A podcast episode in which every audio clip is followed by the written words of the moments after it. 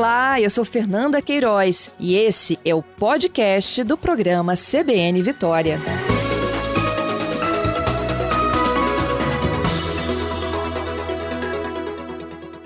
Bem, a gente continua falando sobre esse mapa de risco, sobre as possibilidades futuras, com o Coronel Alexandre dos Santos Cerqueira, que é o comandante-geral do Corpo de Bombeiros no Espírito Santo, que participa dessa equipe, né, que faz essa, esse monitoramento a respeito da Covid-19 aqui no Espírito Santo. Bom, a gente vive, o, o Capixaba acaba vivendo uma expectativa, né, vamos regionalizar, né, para a gente aqui, porque todo mundo, o país inteiro, o mundo vive essa expectativa, mas aqui no nosso estado, a, a iminência né, de é, poder voltar às atividades normais. As pessoas querem voltar às suas atividades normais, alguns querem voltar a estudar presencialmente, é, e a gente vive um, um mapa que divide o Espírito Santo ao meio, né? Metade no risco moderado, metade no risco baixo, nenhum município no risco alto.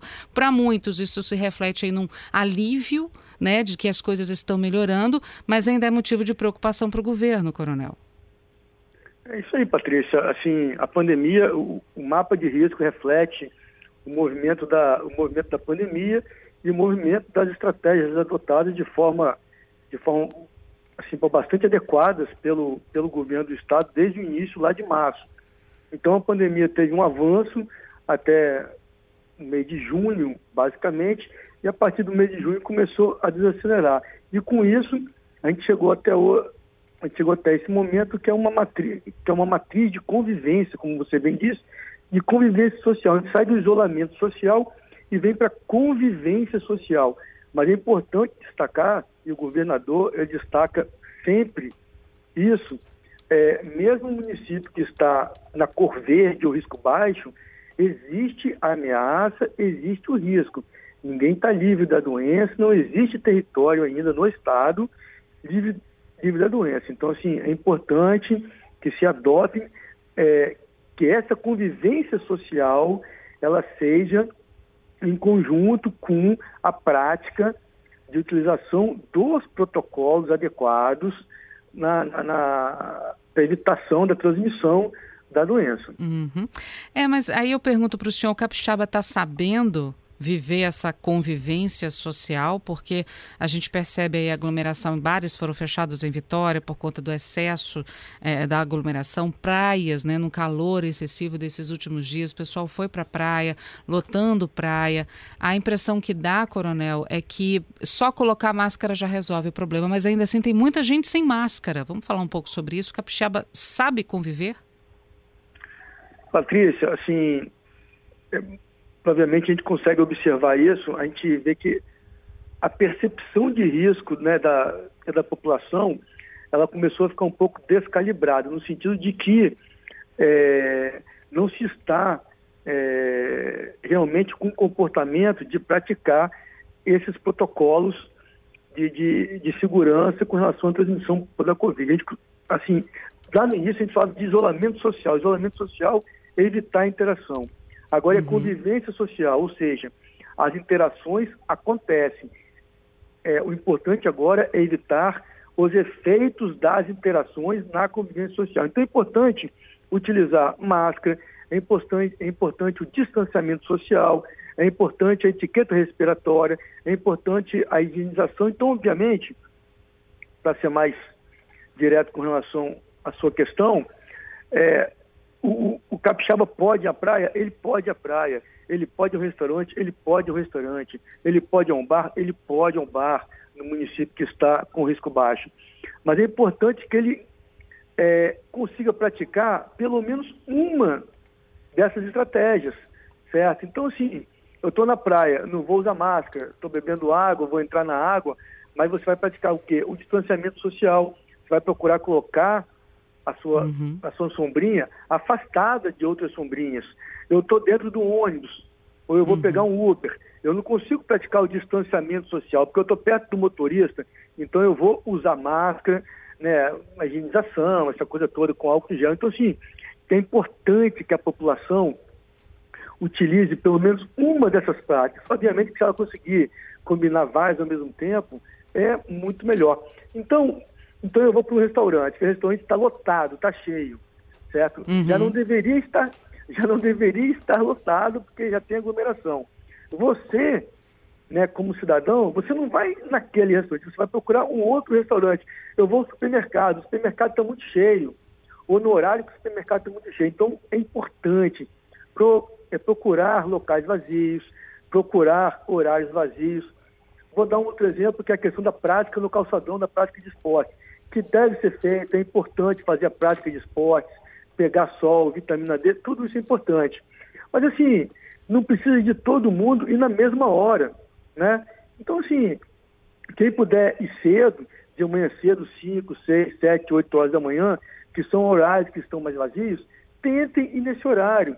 Quem puder ir mais tarde, 9, 10, 11 horas, vá também nesse horário. Uhum. Procure locais mais vazios. Então, assim, é, é, é essa matriz de convivência social, ela atribui muita responsabilidade agora, nesse momento, porque o Estado já fiscalizou, o Estado já, já fez o um mapa de risco, o Estado já distribuiu máscaras, o Estado já ampliou a rede de saúde, como nenhum Estado do Brasil ampliou, tanto é que nós não chegamos nem no risco extremo em nenhum município, isso foi bastante importante, então assim, o governo do Estado o governo do estado e os municípios fizeram uhum. muito bem o dever de casa. É o momento agora da população trabalhar isso também. Agora vamos falar de Cariacica, porque na Grande Vitória é o único município no risco moderado. Ela não foi para o risco baixo como Vila Velha, como Viana, como Serra e Vitória que já estavam. É Cariacica, ela assim, é, no conjunto daqueles elementos da ameaça, que, é, que são o coeficiente de ativos, a testagem e a média móvel de óbitos por 14 dias, não alcançou o índice necessário para ir para o risco, para o risco baixo. Né? Assim, na média móvel de óbitos, a, a tolerância é de, é de, é, é de um, não quer dizer que é de um óbito, mas a tolerância é de um, ou seja, a soma né, da, da, da média móvel, a divisão tem que ser o número um e, e Cariacica estava com 1,07, quer dizer, por causa de, uma, de, de, um detalhe, ele não passou para o risco baixo, que eu acho, pela tendência da, da média móvel de óbitos decrescente, e vai destacar, isso não é motivo de felicidade, porque um óbito já é motivo de, de tristeza para o governo do Estado, para todos nós do Estado e para toda a população, mas é importante é, destacar que a média de óbitos e constatar que ela vem decrescendo bastante. Uhum. Ontem a média de óbitos estava em 12, na semana anterior estava em 15, então a gente realmente constata um, um, um decréscimo. Então, provavelmente, Cariacica também deverá ir para o risco baixo na próxima semana ou na seguinte. Nós teremos a grande vitória toda, como um todo, no, no risco baixo, que foi a região de primeiro impacto. Né? Assim, importante destacar que a gente tem a região norte, que está no risco que está no risco moderado, moderado, que é uma região que sofreu o segundo impacto, então natural que seja uma região que é, que na retomada, que no avanço para risco baixo, demore aí mais uma, duas ou três semanas. Bom, para a gente encerrar, Coronel, é, o senhor falou que existe essa expectativa de Cariacica ir para o risco baixo também no próximo mapa, né? O mapa é divulgado sempre é, no, no no, no, final de semana, valendo a partir de segunda-feira ou na sexta ou no sábado, esse mapa é divulgado. Muitas pessoas também se questionam os mapas para frente por conta do feriado de 7 de setembro. Esse agora é final de semana com bastante gente na praia, bastante gente na rua, e aí vem o medo. Será que o próximo mapa mostra também resultados positivos desses municípios com risco moderado passando também para o risco baixo, aumentando a quantidade de municípios no risco baixo? Ou será que pode acontecer de algum município voltar para o risco alto que a gente não tem hoje? Patrícia, os indicadores todos estão, estão é, bastante, bastante positivos. Uhum. Mesmo depois do feriado, os indicativos, é, os indicadores da semana passada foram positivos. Obviamente que é, para que nós não possamos passar alguma informação precipitada, vale a pena a gente aguardar essa semana ainda. Mas, assim, é importante destacar que o trabalho que foi feito pelo governo desde o início, de trabalhar de forma equilibrada, não fecha tudo, não abre tudo, ou seja, deixou com que, deixou com que a doença se espalhasse de forma, de forma organizada e coordenada e que pudesse dar um atendimento a toda a sociedade. Isso fez com que o Estado chegasse numa, numa situação, é, no momento atual, de menor vulnerabilidade.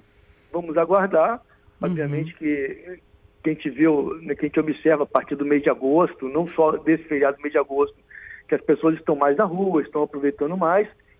Vamos aguardar.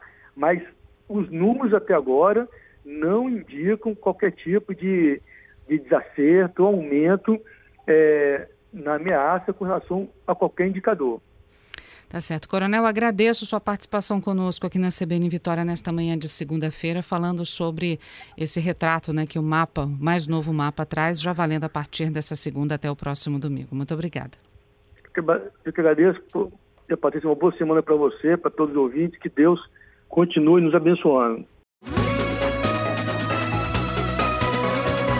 Olá, eu sou Fernanda Queiroz e esse é o podcast do programa CBN Vitória.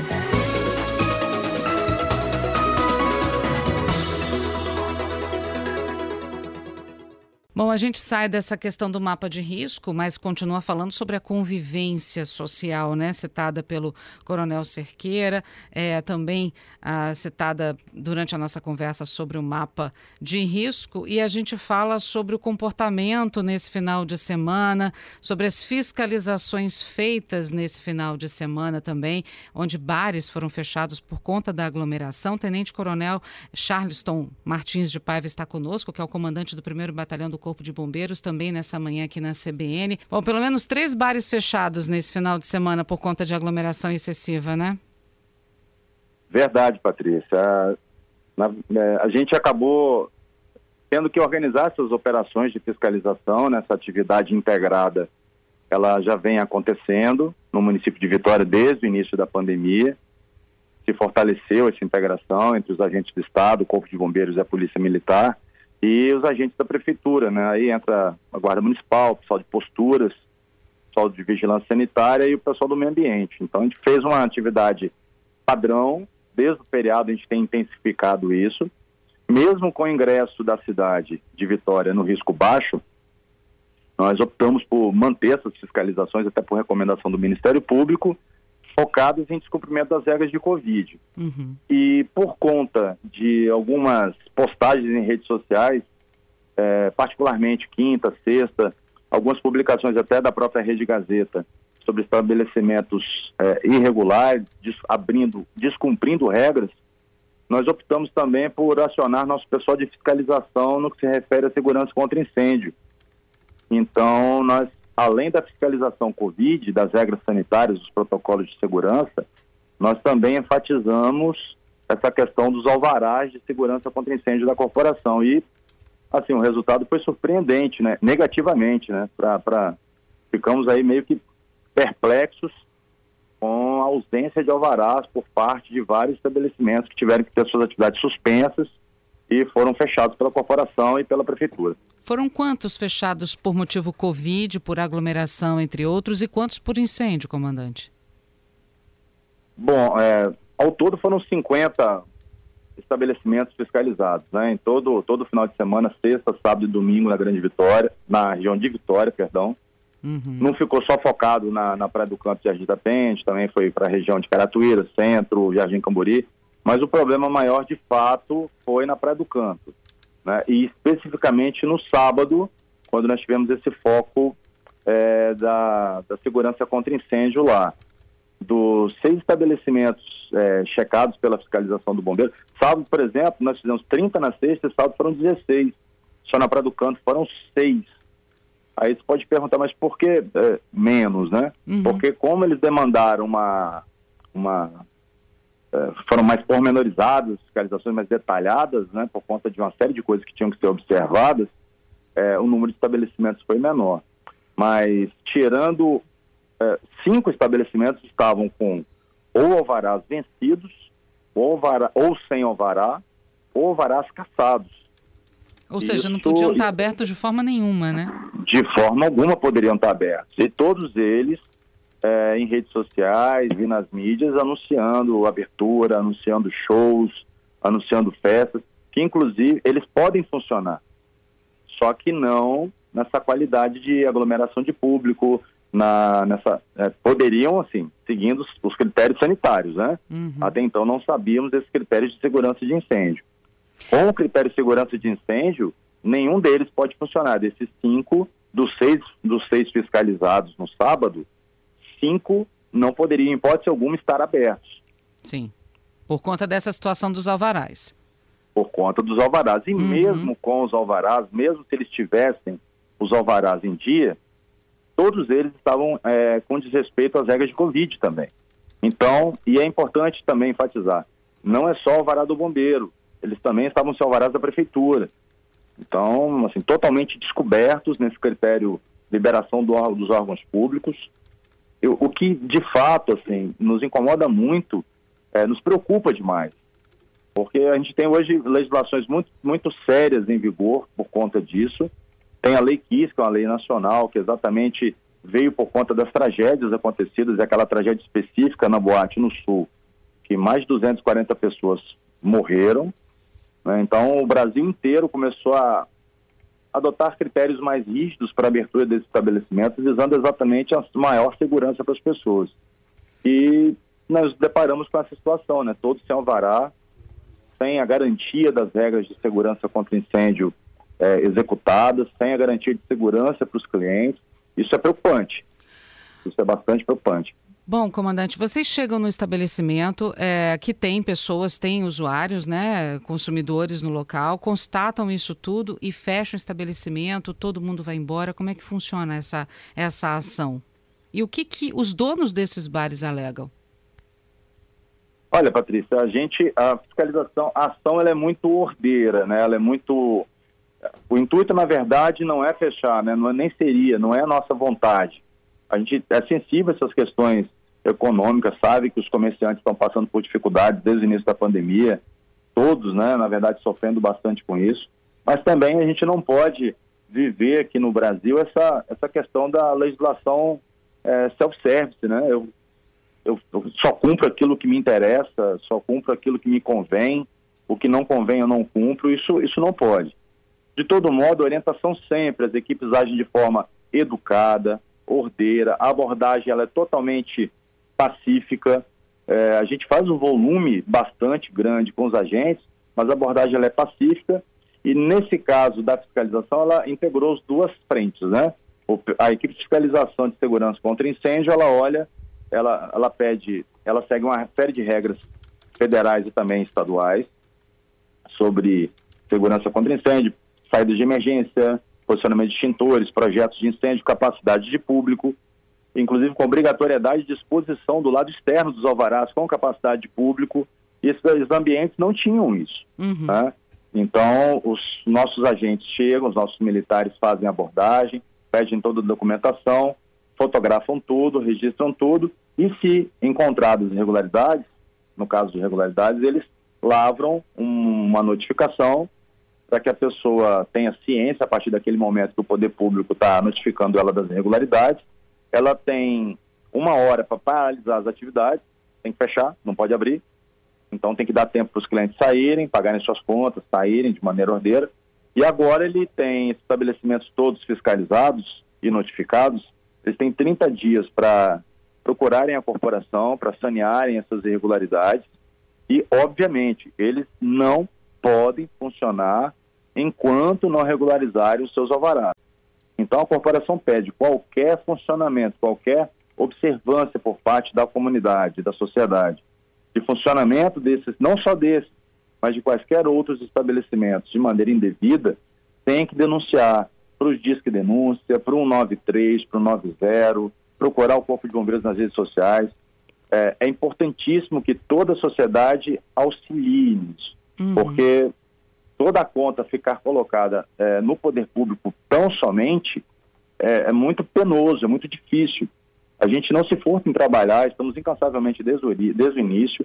É, mais uma vez aqui, eu já falei em outra oportunidade até para vocês, é, elogiar muito o trabalho dos agentes, um trabalho integrado, ordeiro, competente. Né? Então a gente ah, perdão. Teve mais casos que chamaram a atenção, não é isso, comandante? É, Patrícia, exatamente. Uhum. A, a, fiscalização se concentrou na cidade de Vitória.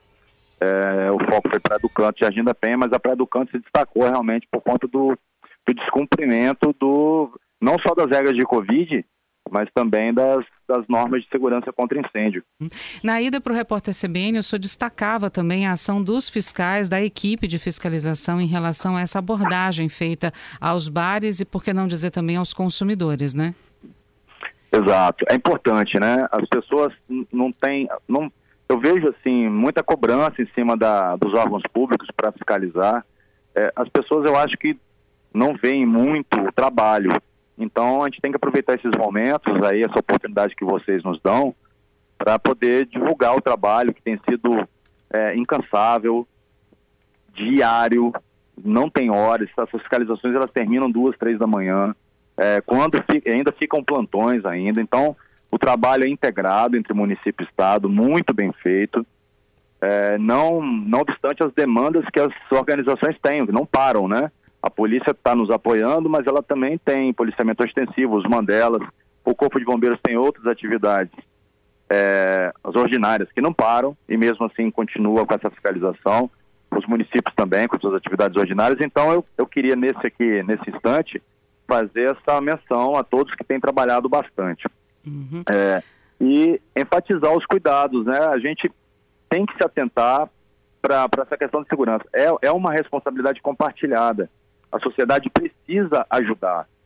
É, ela precisa também estar de olho, fiscalizar, fazer a parte dela, para que a gente consiga sair logo da pandemia. Porque senão a gente vai a gente tem que continuar fazendo o nosso papel de fiscalização. Essas operações não vão parar. E, e digo mais, ontem, é, após todo esse balanço das atividades do sábado, é, em conversas aqui com o comando da corporação, por, por conta exatamente desse descumprimento por parte, especificamente desses cinco estabelecimentos da Praia do Canto, o Corpo de Bombeiros vai iniciar com preocupação, né, preocupado com essa questão da segurança, nós vamos iniciar essa semana uma fiscalização temática em todo o estado, é, em todos os estabelecimentos é, dessa categoria, bares, restaurantes, boates, afins, todos esses estabelecimentos serão fiscalizados em todo o estado. Então será desencadeada uma ação coordenada é, e integrada para todos os estabelecimentos, focando, obviamente, Covid, e agora nós, diante dessa questão dos alvarás, a gente uhum. vai também focar nos alvarás. E é importante mencionar, tem, eu já falei da Lei 15, né? Uhum. É, a Lei 15 ela é uma lei de cunho nacional, mas ela, ela inclusive institui crime, é, não na própria lei, mas ela muda artigos da lei do consumidor e coloca como crime vários descumprimentos por parte dos proprietários quanto à questão dos alvarás, inclusive quanto à permissão no estabelecimento de, de número maior de consumidores do que o fixado. É, há um limite hoje pelo Covid que é diferente do limite ordinário, por conta do distanciamento, né? Uhum. Ele tem que ser respeitado. Exatamente. Uhum. Então, a gente entende que esse ambiente de bar é um ambiente difícil de controle por conta é, da sua própria natureza, né? A pessoa não, não vai comer e beber de máscara, ela, mas ela precisa se distanciar, precisa é, cooperar, a população precisa cooperar também. Então, a gente vai manter as fiscalizações Covid, tanto nesse cunho de orientação, acompanhamento, mas também vamos focar agora nessa questão dos alvarás. Então, essa semana a gente vai desencadear uma operação mais firme nessa questão dos alvarás. É, eu tenho aqui a pergunta do, Elion, do, e, do Wellington, perdão, ele dizendo, perguntando qual o número da Lei Nacional de Prevenção de Incêndio. Olha, a lei, a lei, essa lei 15 que eu estou me referindo, ela é a lei 13.425, a lei de 2017 uhum. ditada aí na época, promulgada ainda pelo presidente Temer à época. Ah, então ela tem, traz série, vou repetir, né? A lei 13.425 de 2017. Uhum. Ela traz uma série de recomendações e dispositivos legais que norteiam a, a, o comportamento dos órgãos de segurança e também das pessoas no quesito segurança contra incêndio em todo o Brasil.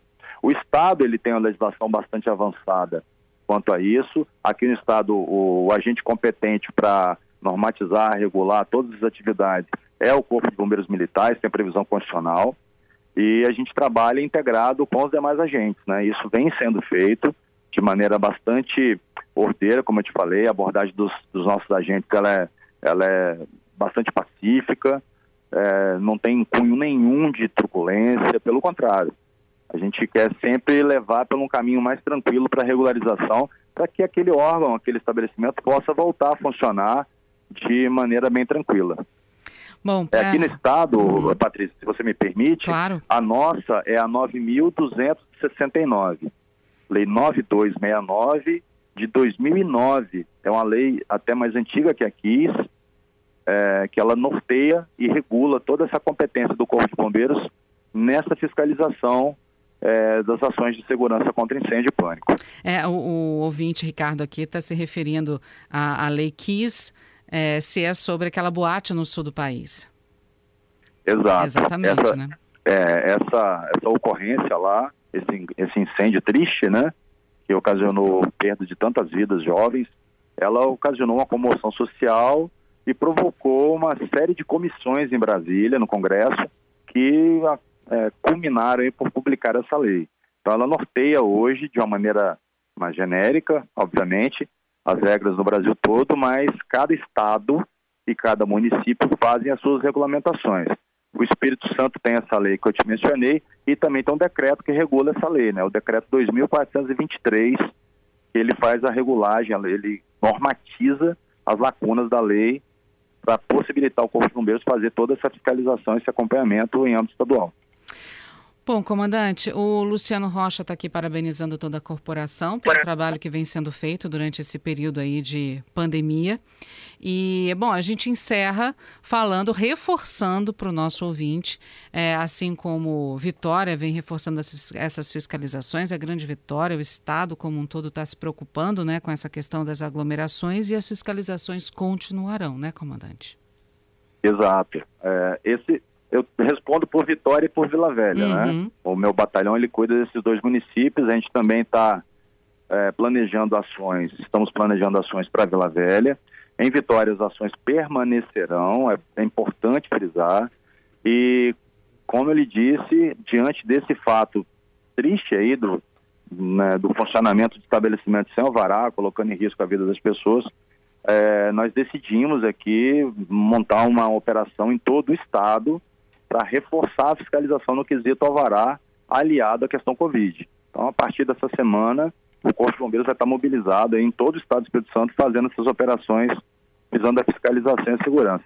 É importante também é, colocar que o bombeiro ele tem um, um, não só no site dele, mas também tem um aplicativo que você pode baixar aí para iOS ou para Android, chamado SIAT, S-I-A-T, SIAT Mobile pode procurar nas suas lojas aí dos aplicativos, baixar gratuitamente para o seu aparelho e fazer o acompanhamento. Esse aplicativo ele, ele proporciona não só o acompanhamento dos processos de vistoria de cada interessado ou de análise de projetos, como também ele tem um ícone chamado Balada Legal. Nesse ícone, você consegue buscar quais os estabelecimentos de diversão, a gente chama de classe F6 aqui, né? Quais estabelecimentos de diversão possuem ou não o alvará do Corpo de Bombeiros. Ele deixa claro quais estão regulares. Então é bastante interessante que as pessoas busquem esse aplicativo, é gratuito, e, e nos ajudem a fiscalizar. Ah, de repente o filho quer sair, quer ir para uma balada, está cansado de ficar em casa, é, mas cabe aos uhum. pais aí também fazendo esse monitoramento. Olhar lá uma balada legal e verificar, olha, estabelecimento tal vai ter show, festa, não, não pode, mas e ele também ó, não tem alvará do bombeiro. É importante porque a corporação deixa público lá quais são os estabelecimentos regulares, fazendo o papel aí nesse quesito transparência, né, e fornecimento de informações para a população, visando sempre a segurança de todos. Comandante, obrigada mais uma vez por estar conosco aqui na CBN Vitória e sucesso, bom trabalho aí para toda a equipe. Ô, Patrícia, eu que agradeço sempre o espaço fornecido por vocês, tão importante e desejar a todos aí uma semana de paz, de bênçãos e que a gente siga firme nessa luta contra a pandemia. Em breve nós sairemos dessa, se Deus quiser.